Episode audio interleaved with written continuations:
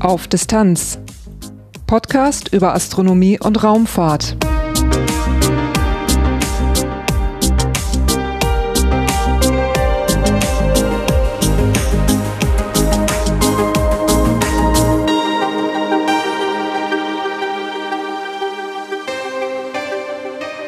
Hallo und willkommen bei Auf Distanz.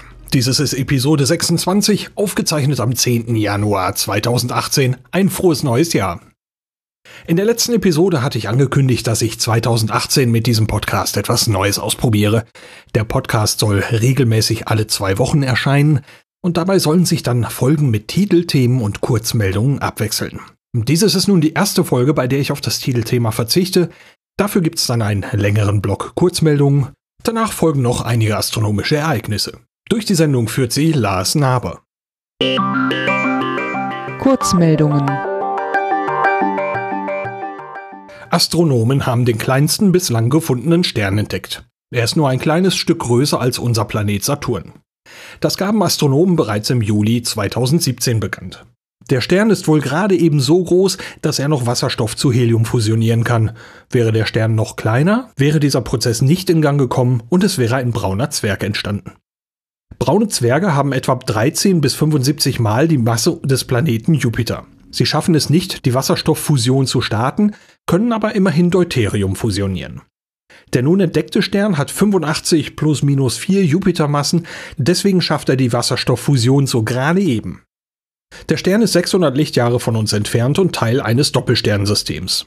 Er wurde entdeckt, als er zwischen uns und seinem viel größeren Begleiter hindurchzog. Zum Einsatz kam hier WASP, kurz für Wide Angle Search for Planets. Das ist eine Zusammenarbeit mehrerer Institute, die mit automatischen Teleskopen den Himmel beobachtet. Über die Aufnahmen werden Lichtkurven der Objekte erstellt. Ändert sich das Licht von Sternen, dann könnte es sich um einen Transit handeln. Dann zieht vielleicht gerade ein Begleiter hindurch und das kann dann ein Exoplanet sein oder, wie in diesem Falle, sogar ein anderer Stern. Um die Transitmethode geht's auch in der nächsten Meldung. Damit wurde auch das nächste Objekt entdeckt. Das ist ein Zwergstern und ein solcher Zwergstern, der sollte eigentlich keinen Riesenplaneten haben. So sagen es zumindest die gängigen Theorien über die Planetenentstehung. Über die Transitmethode hat man nun aber ein System gefunden, das nicht zu dieser Theorie zu passen scheint. Der Stern NGTS 1 liegt im Sternbild Taube am Südhimmel. Er ist nur halb so groß wie unsere Sonne. Und trotzdem wird er von einem Planeten umkreist, der die Größe Jupiters hat. Theorien zufolge nimmt die Entstehung eines Sterns einen großen Prozentsatz an Masse im System ein, sodass deutlich weniger Materie für die Entstehung der Planeten zur Verfügung steht. Bei unserem Sonnensystem sind das mehr als 99 Prozent, die auf die Sonne entfallen. Der Rest verteilt sich auf die acht Planeten, die Asteroiden und die Kometen. Der Stern NGTS 1 und sein Planet NGTS 1b sind deswegen ein Rätsel, das es noch zu lösen gilt. Entdeckt wurden die Objekte mit dem NGTS, einer Teleskopanlage in Chile. NGTS steht für Next Generation Transit Survey. Diese Anlage besteht aus zwölf Einzelteleskopen, die jeweils 20 cm Durchmesser haben. Die Anlage sucht automatisch nach Helligkeitsänderungen bei Sternen. Von den Planeten kommen wir jetzt zu größeren Objekten, nämlich zu Galaxien. Wenn man sich die vorstellt, dann denkt man vermutlich meist an Spiralgalaxien, große, eher runde Objekte mit Spiralarmen. Auch andere Formen sind bekannt, zum Beispiel elliptische oder linsenförmige Galaxien. Es gibt auch Galaxien mit unregelmäßiger Form, die nennt man irreguläre Galaxien. Weniger bekannt sind spindelförmige Galaxien und die hielt man bislang für ziemlich selten. Eine neue Studie mit Daten der Khalifa-Durchmusterung zeigt aber, dass es von diesen Galaxien mehr gibt als gedacht. Die Khalifa-Durchmusterung untersuchte mehr als 600 Galaxien mit abbildender Spektrographie. Damit ist eine tiefgehende Studie dieser Objekte möglich. Die Daten werden am Cala Alto Observatorium in Spanien gewonnen. Beteiligt sind mehr als 80 Wissenschaftler aus 13 verschiedenen Ländern. Mit den Khalifa-Daten hat man herausgefunden, dass acht der untersuchten Galaxien spindelförmig sind und von denen wusste man das bislang nicht. Damit hat sich die Zahl der bekannten Spindelgalaxien fast verdoppelt. Es gibt sie also offenbar häufiger als gedacht. Mit diesen Daten konnte man auch eine mögliche Erklärung finden, wie diese Galaxien vielleicht entstanden sind. So könnte die Verschmelzung zweier scheibenartiger Galaxien zu einer Spindelgalaxie führen. Dazu müssten die beiden Galaxien vor der Verschmelzung im rechten Winkel zueinander stehen. Eine der Galaxien bildet dann einen Balken in der Nähe des Zentrums. Dieser Balken wird dann die Längsachse der neuen Galaxie. Die Sterne der zweiten Galaxie geben der neuen Spindelgalaxie ihre Drehrichtung vor. Anhand der Daten wurden Vorhersagen für weitere Eigenschaften von Spindelgalaxien gemacht. Diese Eigenschaften konnte man bislang noch nicht beobachten, aber das könnte vielleicht mit großen Teleskopen noch klappen. Da bleibt es also spannend. Von einer Durchmusterung springen wir nun zur nächsten, denn es gibt natürlich noch weitere davon und bei Durchmusterungen werden eben Bereiche des Himmels erfasst und ausgewertet. Eines dieser Durchmusterungsprogramme war das SDSS-1. SDSS steht dabei für Sloan Digital Sky Survey, finanziert wurde es von der Alfred P. Sloan Foundation. SDSS-1 lief von den Jahren 2000 bis 2005 und erfasste Galaxien und Sterne auf etwa der Hälfte der nördlichen Hemisphäre. Man nutzte dafür ein zweieinhalb Meter Teleskop im Apache Point Observatory in New Mexico. Daran angeschlossen war eine moderne Digitalkamera und ein Spektroskop. Und man erfasste die Spektren von mehr als 700.000 Objekten. Und damit hat die Wissenschaft dann Zugang zu Beobachtungsdaten bekommen, die alle unter einheitlichen Bedingungen aufgenommen worden sind. Nach 2005 wurde SDSS mehrfach erweitert und konnte dann für über eine Million Galaxien und Hunderttausende von Quasaren dreidimensionale Positionen bestimmen. Außerdem wurde die Bewegung von mehr als einer Viertelmillion Sternen erfasst. Nun wird SDSS in eine neue Phase eintreten. Die Alfred P. Sloan Foundation hat die Finanzierung des Programms SDSS 5 zugesagt und stellt dafür Fördergelder bereit in Höhe von 16 Millionen Euro. Mit SDSS 5 soll erstmals der gesamte Himmel spektroskopisch erfasst werden. Dafür möchte man das bisherige Teleskop in New Mexico nutzen und zusätzlich das DuPont-Teleskop der Carnegie Institution am Las Campanas Observatory in Chile. Die Beobachtungen von SDSS 5 sollen dann auch wiederholt werden. Das ermöglicht die Dokumentation von Veränderungen von Objekten. Vielleicht wird man damit sogar neue, bislang unbekannte Phänomene entdecken. Für die Beobachtungen werden Spektren im infraroten und im sichtbaren Licht ausgewertet. Bei SDSS 5 kommen auch neuere Techniken zum Einsatz. So möchte man mit der Integralfeldspektroskopie auch einzelne Regionen benachbarter Galaxien untersuchen. Die Carnegie Institution for Science leitet das neue Projekt. Unterstützt wird sie dabei von einem Konsortium von 18 Institutionen, so auch dem Max Planck Institut für Astronomie und dem Max Planck Institut für extraterrestrische Physik. Um eine spektroskopische Durchmusterung geht's auch in der nächsten Meldung. Mit dem Muse-Instrument am Very Large Telescope VLT der ESO in Chile hat man einen tiefen Blick in das Hubble Ultra Deep Field geworfen. Das Hubble Ultra Deep Field ist der Name einer ganz speziellen Aufnahme des Hubble Space Telescope. Mit dieser Aufnahme wurde ein ganz kleiner Himmelsbereich im Sternbild chemischer Ofen genauer untersucht. Das Resultat war ein tiefer Blick in die Vergangenheit. Man sah die lichtschwächsten Galaxien, die bis dahin beobachtet wurden, in einem Zustand, als das Universum noch nicht mal eine Milliarde Jahre alt war. Das Hubble Ultra Deep Field wurde 2004 veröffentlicht. Das Gebiet hat man sich danach noch mehrfach angesehen, nun auch mit dem Instrument Muse am VLT in Chile. Diese Messungen waren die tiefste spektroskopische Untersuchung, die je durchgeführt wurden. Dabei hat man 1600 sehr lichtschwache Galaxien beobachtet, darunter waren dann 72, die man noch nie zuvor gesehen hatte. Diese 72 Galaxien sind Lyman-Alpha-Emitter, das heißt, die scheinen nur auf einer ganz bestimmten Wellenlänge im ultravioletten Licht zu strahlen. Und unser Verständnis für Sternentstehung reicht bislang nicht aus, um diese Galaxien vollständig zu erklären. Es gab aber noch weitere Ergebnisse bei dieser Durchmusterung. Eines davon ist der Nachweis von leuchtenden Wasserstoffhalos um Galaxien im frühen Universum. Diese Halos sind beinahe kugelförmige Bereiche, die um die Galaxien herumragen. Mit denen kann man vielleicht herausfinden, wie Materie in frühe Galaxien hinein und herausfließt. Wir bleiben ganz weit in der Tiefe im All mit der nächsten Meldung. Man hat nämlich das am weitesten entfernte schwarze Loch entdeckt, das wir jetzt kennen. Es befindet sich in einem Abstand von 13 Milliarden Lichtjahren in einem Quasar. Das bedeutet, dass das Licht 13 Milliarden Jahre zu uns unterwegs war und man hat damit nun Licht aufgefangen, das nur 690 Millionen Jahre nach dem Urknall ausgesandt wurde. Quasare sind extrem helle Galaxienkerne. In ihrem Innern befindet sich ein supermassereiches schwarzes Loch.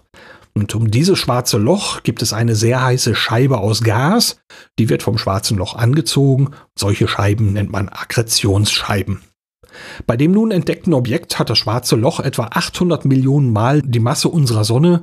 Der Quasar selbst gibt 40 Billionen Mal mehr Energie ab als unsere Sonne. Die Beobachtung von Quasaren, das ist ein astronomischer Blick in die ferne Vergangenheit. Etwa 380.000 Jahre nach dem Urknall konnten sich Wasserstoffatome bilden. Davor war das Universum zu heiß. Im Laufe der Zeit bildeten sich dann die ersten Sterne und die Akkretionsscheiben der ersten schwarzen Löcher. Dabei entstand dann ultraviolette Strahlung, die von diesen Objekten ausgestrahlt wurde und die hat diese Wasserstoffatome schon wieder zerlegt. Die Elektronen wurden dann von den Protonen getrennt. Und wann das genau passiert ist, das ist eine offene Frage. Der nun beobachtete Quasar liefert einen Hinweis. Sein Licht zeigt, dass 690 Millionen Jahre nach dem Urknall ein großer Teil des Wasserstoffs noch nicht ionisiert war. Das passt also eher zu Modellen, nach denen dieser Vorgang erst später passierte. Und auch die Größe von diesem entdeckten schwarzen Loch belastet einige der gängigen Modelle, nämlich dass ein schwarzes Loch nach 690 Millionen Jahren bereits über 800 Millionen Sonnenmassen besitzt. Das passt zu einigen Modellen einfach nicht. Ähnliche Fragen stellen sich auch zur umgebenden Galaxie. Die hatte nach diesen 690 Millionen Jahren schon ziemlich viel Staub und schwere chemische Elemente gebildet. Und auch diese Beobachtung muss noch geklärt werden. Man hat also jetzt lauter neue Puzzlesteine gefunden und damit man damit dann was anfangen kann, sind weitere Beobachtungen nötig und man hofft auch noch weitere Quasare zu finden, damit man das alles ein bisschen einordnen kann. Wir bleiben noch bei schwarzen Löchern und Galaxien. Hier gibt's vom 1. Januar 2018 eine noch ziemlich frische Meldung.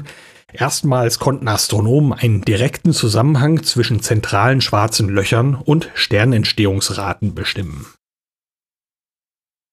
Die dazu nötigen Daten, die hatte man bereits. Das war wieder mal eine dieser Durchmusterungen. Die hatte für viele Galaxien die Masse der supermassenreichen schwarzen Löcher in den Zentren der Galaxien bestimmt.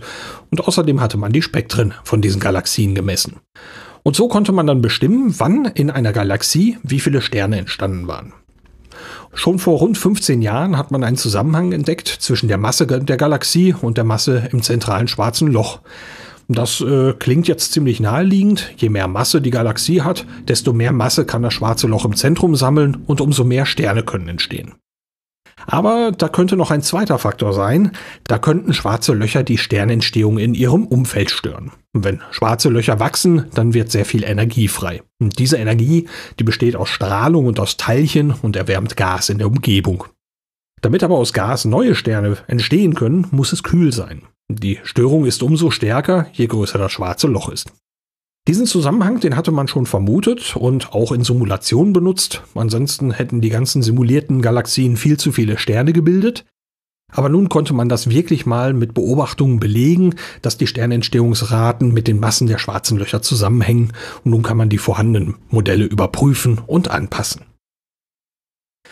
Das war jetzt ziemlich viel Theorie. Wir machen mal mit der Raumfahrt weiter, da wird es ein bisschen praktischer. Nach dem Ende der Grace-Mission stehen die beiden Grace-Satelliten vor dem Wiedereintritt in die Erdatmosphäre. Und dabei werden diese beiden Satelliten zerstört. Die Satelliten Grace 1 und 2 waren seit März 2002 unterwegs. Das Kürzel Grace steht für Gravity Recovery and Climate Experiment. Die Satelliten haben die Gravitation und das Klima der Erde vermessen und dabei eine große Genauigkeit erreicht. Betrieben wurden die beiden von der NASA und der deutschen Raumfahrtagentur DLR. Für die Vermessung nutzten die Satelliten ein interessantes Verfahren. Die flogen während der wissenschaftlichen Mission auf der gleichen Umlaufbahn hintereinander her mit 220 Kilometern Abstand. Und dabei haben die beiden Satelliten ständig mit Mikrowellen ihren Abstand voneinander gemessen. Und wenn dann Unterschiede in der Gravitation da war, dann hat sich dieser Abstand geändert und so konnte man den sehr genau erfassen. Ausgelegt war die Mission ursprünglich für fünf Jahre, aber die Satelliten funktionierten deutlich länger. Nach längerer Zeit gab es dann schon ein paar Alterserscheinungen. Im September 2017 gab es dann bei Grace 2 ein Problem mit der Batterie und dann hat man sich entschieden, die wissenschaftliche Mission im Oktober 2017 zu beenden. Die Satelliten sollen dafür aus dem Orbit gebracht werden. Für Grace 2 hat in der Zwischenzeit der Sinkflut bereits angefangen. Der Eintritt in die Erdatmosphäre wird im Januar 2018 erwartet. Grace 1 wurde noch zur Kalibrierung der Beschleunigungssensoren weiter betrieben, der soll dann aber Anfang 2018 den Orbit auch verlassen und ebenfalls in die Erdatmosphäre eintreten. Das Ende der Grace-Mission war durch die Alterungserscheinungen schon absehbar und so steht die Nachfolgemission auch schon kurz vor dem Start. Sie heißt Grace FO, kurz für Gravity Recovery and Climate Experiment Follow On. Auch bei dieser Mission werden zwei Satelliten ihren Abstand voneinander messen. Zusätzlich zu dieser Messung mit Mikrowellen werden dann aber auch noch Laserstrahlen eingesetzt. Betrieben wird diese Mission von der NASA und dem Deutschen Geoforschungszentrum GFZ. Der Start ist für Frühjahr 2018 an Bord einer Falcon 9 Rakete von SpaceX vorgesehen. Den Start schon hinter sich haben einige andere Satelliten, nämlich die Satelliten Nicole, Sophia, Alexandre und Irina. Die wurden am 12. Dezember 2017 gestartet. Diese vier Satelliten sind Teil des europäischen Satellitennavigationssystems Galileo. Sie wiegen jeweils 715 Kilo und umkreisen die Erde nun in gut 23.000 Kilometern Höhe. Ins All gestartet wurden die Satelliten mit einer Ariane 5 ES Rakete vom europäischen Weltraumbahnhof Kourou in Französisch-Guyana. Der Flug der Rakete dauerte knapp vier Stunden, in der Zeit hatte man dann alle vier Satelliten ausgesetzt. Jetzt folgt zunächst eine Testphase und nach sechs Monaten sollen die Satelliten dann ganz regulär ihren Betrieb aufnehmen. Mit den vier neu gestarteten sind nun 22 Galileo-Satelliten im All. Insgesamt soll das Galileo-System 30 Satelliten haben. Davon sollen 24 aktiv im Betrieb sein. Sechs weitere sollen als Reserve dienen. Die Satelliten sollen jeweils rund zwölf Jahre halten. Die vollständige Inbetriebnahme ist für 2020 geplant.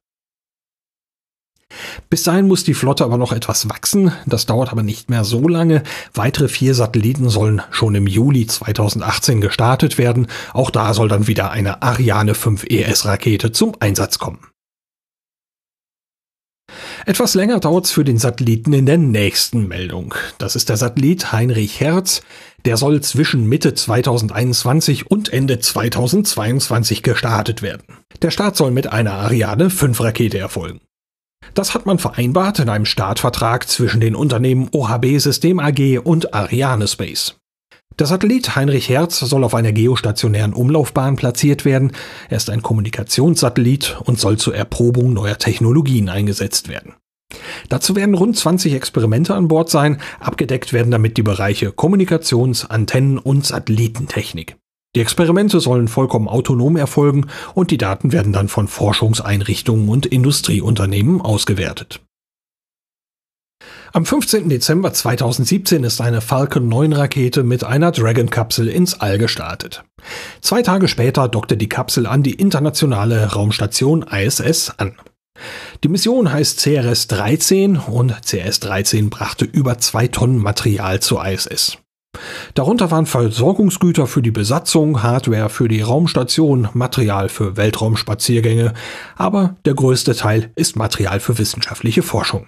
Und zu dieser Forschung gehören auch drei Zellkulturexperimente von Wissenschaftlern der Otto von Guericke Universität Magdeburg und der Universität Hohenheim. Die Experimente werden im Destiny-Modul der ISS installiert und bleiben dort 30 Tage lang in Schwerelosigkeit. Mitte Januar 2018 fliegen sie dann mit der Dragon-Kapsel zurück zur Erde und werden dann im Labor untersucht. Mit den Experimenten möchte man die Aktivität von Immunzellen durch die veränderte Schwerkraft erforschen. Das Immunsystem des Menschen wird im All beeinträchtigt. Man vermutet eine Störung des Zellskeletts bei Makrophagen. Das sind weiße Blutkörperchen, die als Fresszellen dienen, die vernichten Sie vernichten Bakterien und andere Krankheitserreger. Beim zweiten Experiment werden Schilddrüsenkrebszellen untersucht. Man hat festgestellt, dass spezielle Krebszellen unter Schwerelosigkeit eine kugelförmige Struktur bilden. Mit dem Experiment möchte man die Auswirkungen biochemischer Substanzen auf diese Struktur untersuchen und auch schauen, wie die Signalwege innerhalb der Zellen funktionieren. Mit diesen Forschungen möchte man dann Ansätze finden für die Tumorbekämpfung und die Entwicklung spezifischer Krebsmedikamente. Um das Zellskelett von Nervenzellen geht es dann im dritten Experiment. Auch bei den Zellen hat man Beeinträchtigungen durch die Schwerelosigkeit entdeckt. Hier möchte man spezielle Proteine untersuchen, die in der Zellmembran verankert sind. Und da möchte man herausfinden, ob die Proteine sich verändern oder umgestalten. Damit möchte man Erkenntnis gewinnen über die Auswirkungen von Langzeitaufenthalten in Schwerelosigkeit. Astronomische Ereignisse. Die astronomischen Ereignisse kommen von Heiko Ulbricht, geschrieben hat er sie für die Zeitschrift Sternzeit. Dort findet man sie auf der Homepage zum Nachlesen. Am 11. Januar um 7.20 Uhr kann man den Mond bei Mars und Jupiter sehen. Der Abstand zu Mars beträgt 4,5 Grad, der Abstand zu Jupiter 3,5 Grad. Ein hübscher Anblick. Zwei Tage später, am 13. Januar um 7.30 Uhr, kann man den Planeten Merkur bei Saturn sehen. Der Abstand beträgt 39 Bogenminuten. Da ist ein Fernglas sehr zu empfehlen. Am 15.01. um 7.25 Uhr kann man den Mond bei Merkur und Saturn sehen. Auch hier hilft ein Fernglas. Es ist gleichzeitig die letzte Sichtbarkeit der abnehmenden Mondsichel. Der Abstand zu Merkur ist 2,6 Grad, der Abstand zu Saturn 3,2 Grad. Am 18. Januar um 17.40 Uhr kann man dann die Mondsichel wiedersehen. Da gibt es die erste Sichtbarkeit der zunehmenden Mondsichel. Zwei Tage später, am 20. Januar, kann man beim Anbruch der Abenddämmerung und in der Nacht den Mond beim Planeten Neptun sehen, in 3 Grad Abstand um 18.50 Uhr. Da braucht man allerdings ein Teleskop. Und zum Schluss in der Nacht zum 24. Januar kann man den Mond beim Planeten Uranus sehen. Auch hier hilft ein Teleskop weiter. Veranstaltung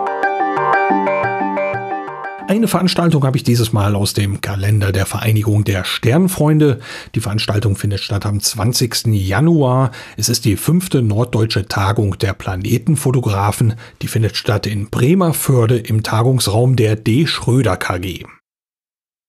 Da gibt es Workshops und Vorträge zu Fire Capture, zu Seeing und Seeing Vorhersagen und anderen Dingen.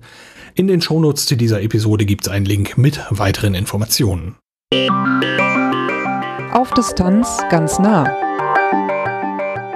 Soweit die aktuelle Folge von Auf Distanz. Es war die erste Folge, die hauptsächlich jetzt Kurzmeldungen enthielt. Die nächste Episode erscheint dann in zwei Wochen und hat dann wieder ein Titelthema. Und genau diese Abwechslung, Titelthema, Kurzmeldung, die werde ich die nächste Zeit über mal testen. Ich hoffe, dass auf diese Weise alle zwei Wochen eine neue Episode erscheinen kann. Für dieses Mal war es das schon. Durch die Sendung führte sie Lars Naber. In zwei Wochen geht es dann um den Tag der offenen Tür des Technikzentrums ESTEC der Europäischen Raumfahrtagentur ESA in Nordwijk. Bis dahin, danke fürs Reinhören und bis bald.